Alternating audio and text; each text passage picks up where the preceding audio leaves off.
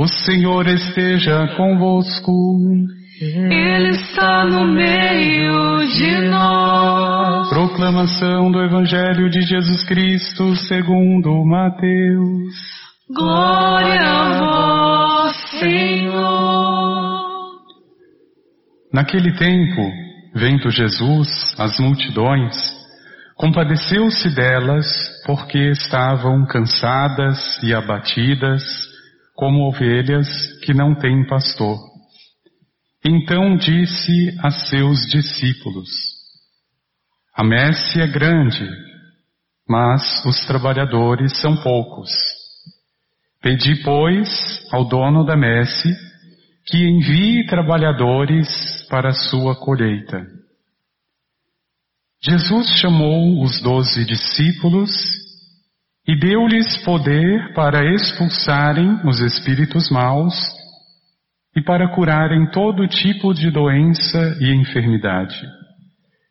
Estes são os nomes dos doze apóstolos. Primeiro, Simão, chamado Pedro, e André, seu irmão. Tiago, filho de Zebedeu, e seu irmão João. Filipe e Bartolomeu. Tomé e Mateus, o cobrador de impostos. Tiago, filho de Alfeu, e Tadeu. Simão, o zelota, e Judas Iscariotes, que foi o traidor de Jesus. Jesus enviou estes doze com as seguintes recomendações. Não deveis ir aonde moram os pagãos, nem entrar nas cidades dos samaritanos. E diante às ovelhas perdidas da casa de Israel. Em vosso caminho anunciai, o reino dos céus está próximo. Curai os doentes, ressuscitai os mortos, purificai os leprosos, expulsai os demônios. De graça recebestes, de graça deveis dar. Palavra da salvação. Glória a vós, Senhor.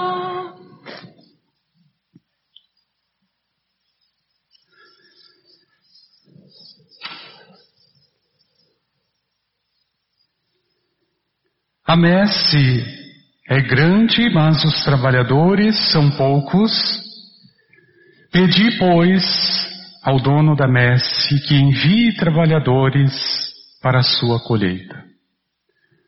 Ao mesmo tempo em que Jesus faz o convite, ele mesmo já cumpre a própria palavra ao enviar doze escolhidos a pregar em seu nome a ressuscitar os mortos, a curar os enfermos. Não é por acaso que na sua época Jesus tenha causado tanto escândalo, porque enquanto rabi, ou enquanto aquele que ensina a lei, Jesus inverte, por assim dizer, a imagem que até então se sustentava dos fariseus, dos mestres e daqueles que ensinam a lei.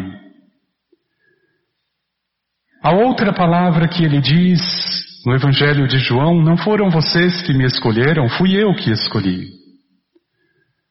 Até Jesus, quem escolhia o mestre era o discípulo. O mestre estava no templo, estava na sinagoga, os discípulos é que iam ao seu encontro.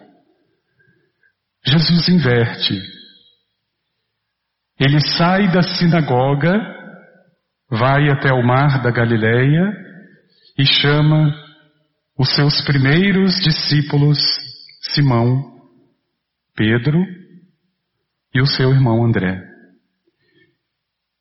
Os demais acontecem da mesma forma inusitada como um cobrador de impostos tido por pecador público, Mateus.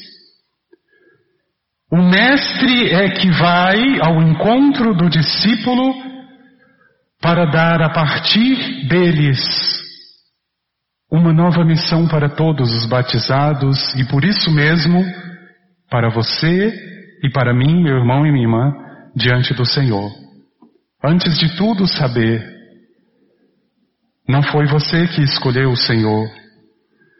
Se pela graça você tem buscado, pela oração, pela comunidade, pela caridade, saiba que foi o Senhor que passou antes nas tuas margens.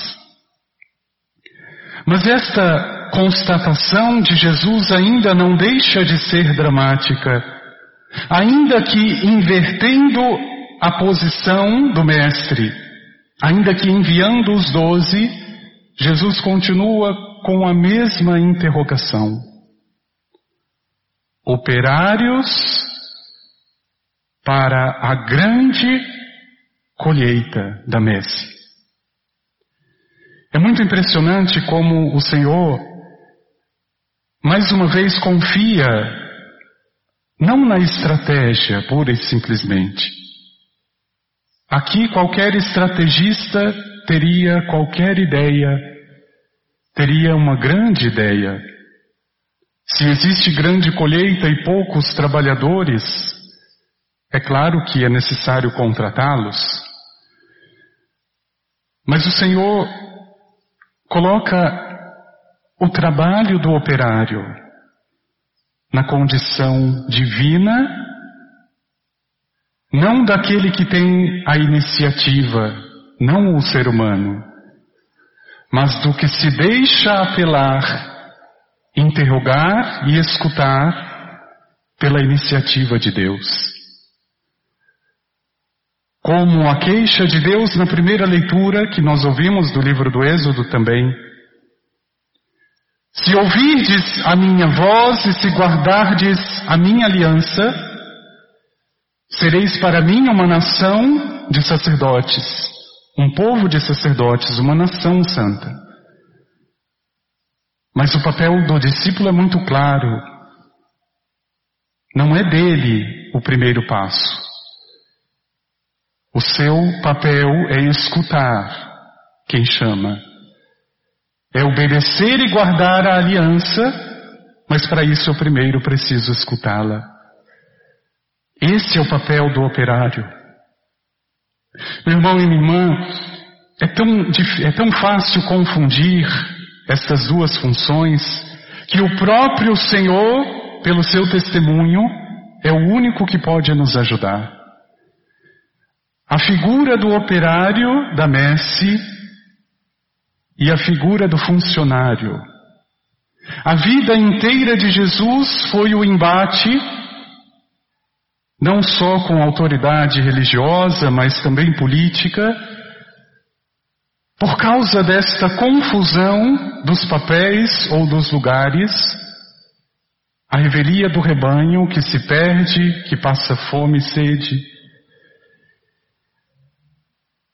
O Papa São Gregório Magno, nas suas homilias sobre os evangelhos, usa uma expressão que eu pessoalmente considero muito forte sobre este evangelho de Mateus, essa passagem específica.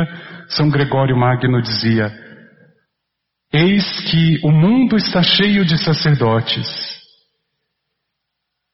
e a messe ainda está precisando de operários. A igreja está cheia de sacerdotes, mas ela ainda precisa de verdadeiros operários. Qual é, por assim dizer, a característica que distingue um operário de Deus e, portanto, aquele que se deixa apelar, questionar e obedecer a voz daquele que é o simples funcionário. Aqui nós não estamos falando apenas daquilo que é religioso. Deus não é Deus apenas da igreja, Ele é Deus da sociedade, do mundo, da política, da cultura. É natural que o meu pedido por operários não se restrinja à religião. Deus é Deus para suscitar operários na medicina, na educação, na cultura e em todos os lugares onde se espera um pouco mais de humanidade. O que eu preciso fazer conforme o próprio Senhor me diz, peça, leve a Deus a oração, o pedido, porque a messe é grande e talvez se a gente pudesse acrescentar, existem muitos funcionários, mas nós precisamos de verdadeiros operários. Qual, quais são as duas características, por assim dizer, encontradas no operário e não no funcionário? A primeira característica, o tempo. Um operário de Deus é uma pessoa que dispõe de tempo para o outro. Pode perceber. Em qualquer área, e aqui mais uma vez eu não estou falando apenas da comunidade, em qualquer área. Na política, na saúde. Você enxerga melhor Deus quando você sente que a pessoa está te dando tempo, atenção. A segunda característica do operário é a compaixão. E vejam que isso nós espelhamos do próprio Senhor, porque isso não encontravam na época nas autoridades. Ninguém encontrou pela palavra de Deus um fariseu, um mestre da lei, sentado ao poço de Jacó em pleno meio-dia, conversando com uma estrangeira. Mas Jesus fez isso. É o tempo para o outro. É dispor daquilo que para mim deveria ser sagrado porque para o outro com certeza o é. E eu não sei como é que nós cristãos ainda adotamos esta frase, expressão como filosofia. Tempo é dinheiro. Oh meu irmão, se tempo fosse dinheiro, eu já teria comprado a minha vida há muito tempo. O tempo é um milagre. Você não pode dizer se vai viver daqui um minuto, um dia, uma hora. O que você puder oferecer do teu tempo para o outro, faça. É a característica que identifica o verdadeiro operário do reino. E são estes que o Senhor precisa, são estes que o Senhor envia ao nomear um por um os doze discípulos. E no Evangelho de ontem ainda ouvimos o envio de outros 72. Significa conhecidos, rezados, amadurecidos, fermentados pela oração de Jesus e enviados para dispor do seu tempo para o outro, para dispor de um coração compassivo que enxergue o outro a miséria meu irmão e minha irmã, é, são duas características que identificam em primeira linha a pessoa de Jesus. Mas são as duas características que identificam o discípulo verdadeiro de Jesus. Aquele que dispõe de tempo. Aquele que tem um coração compassivo. O Evangelho inicia dizendo: Jesus Vendo as multidões, compadeceu-se, porque pareciam ovelhas cansadas, abatidas e que não tinham quem cuidasse. Veja que com nitidez essas duas características do Senhor. Os três longos anos, o tempo que para ele era um dom a serviço do outro, Muitas pessoas costumam criticar o nosso sistema de saúde, os nossos médicos, mas eu pessoalmente gostaria de testemunhar. O meu pai ficou seus últimos, seus últimos dias aqui no Hospital São Vicente e eu posso louvar e bendizer a Deus por ele ter encontrado verdadeiros operários de Deus. Desde o início, a preocupação, o nome, o carinho, até o fim. Podemos dizer o que for, o nosso sistema de saúde tem muitos operários, operárias de Deus. E no meio dessa confusão em que nós estamos vivendo, enxergar a humanidade destes profissionais eu tenho certeza que é fruto da nossa oração. Porque se uma igreja reza para que o Senhor mande operários, homens e mulheres de Deus, são eles que vão encher os nossos hospitais, o nosso Senado, encher as nossas escolas com a presença de Deus. E não me deixou de cativar ainda mais no último adeus, que de alguma forma foi possível dar a meu falecido pai, que eu havia colocado o terço em cima do caixão porque não dava para abrir, e na hora de descer, o terço caiu para um lado, o caixão foi para o outro. E quando eu olhei novamente, depois que já havia descido, aquele coveiro havia pego o terço que tinha caído e colocou ele desenhado em cima do caixão. Ali eu agradeci a Deus. Ainda existem pessoas que respeitam. Ainda existem operários do reino de Deus. A messe é grande, diz o Senhor, não para que me desespere, não para que me coloque como refém diante de tanto a fazer e de tão poucos para fazerem. Mas ao contrário, é para que no meu coração haja primeiro estas duas características. Senhor, o meu tempo seja para o outro. A compaixão seja pela, pela miséria que o outro apresenta.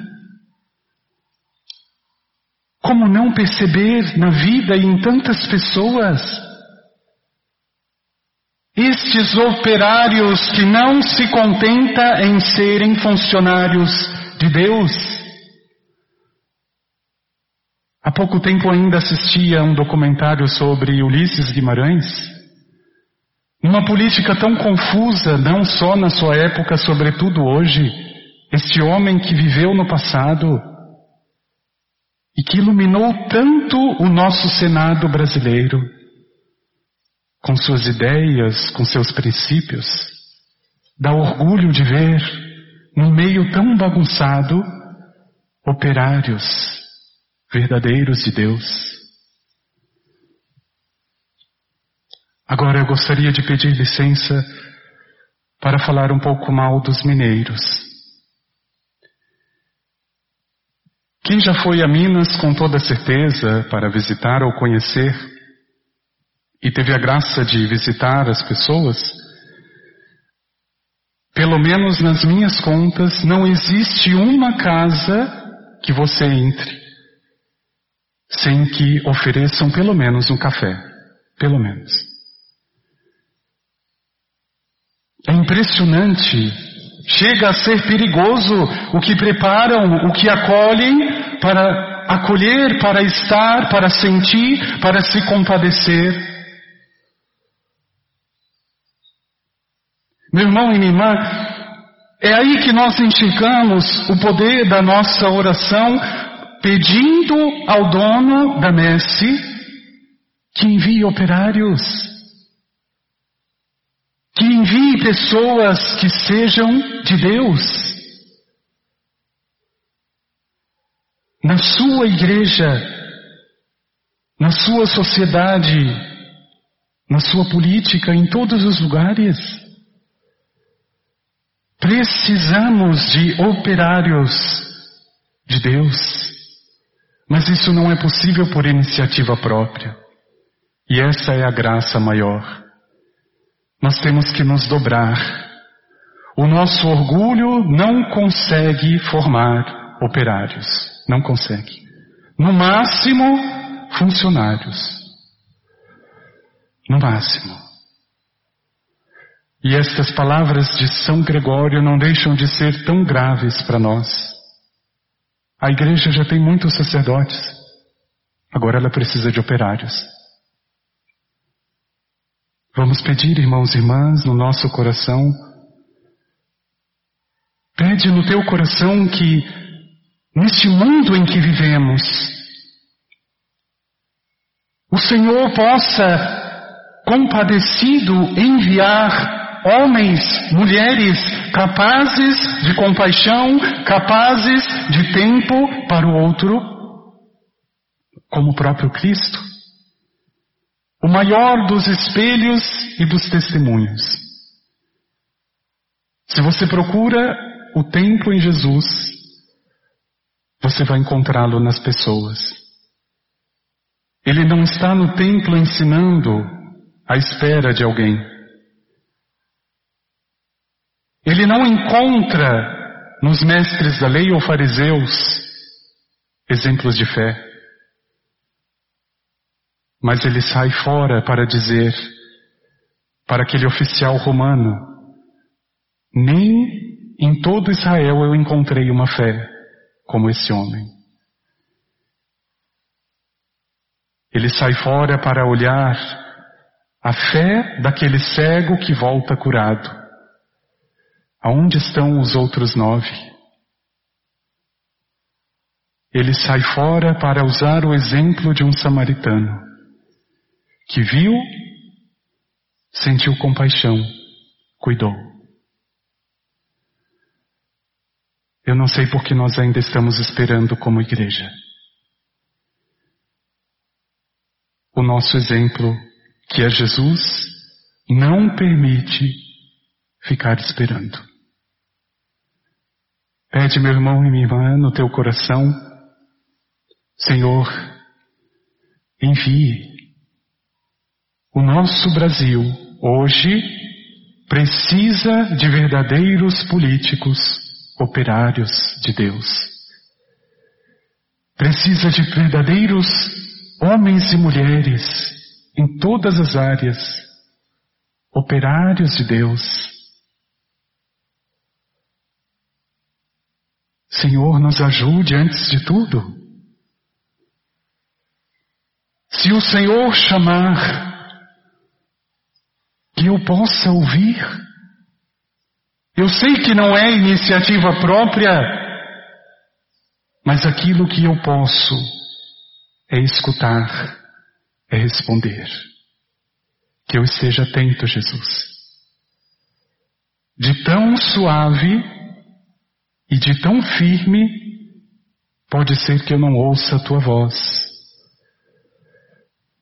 Por isso eu preciso da oração que nada mais é o tempo para ti. O tempo de um operário de Deus oferecido para Deus. Vamos pedir ao Senhor.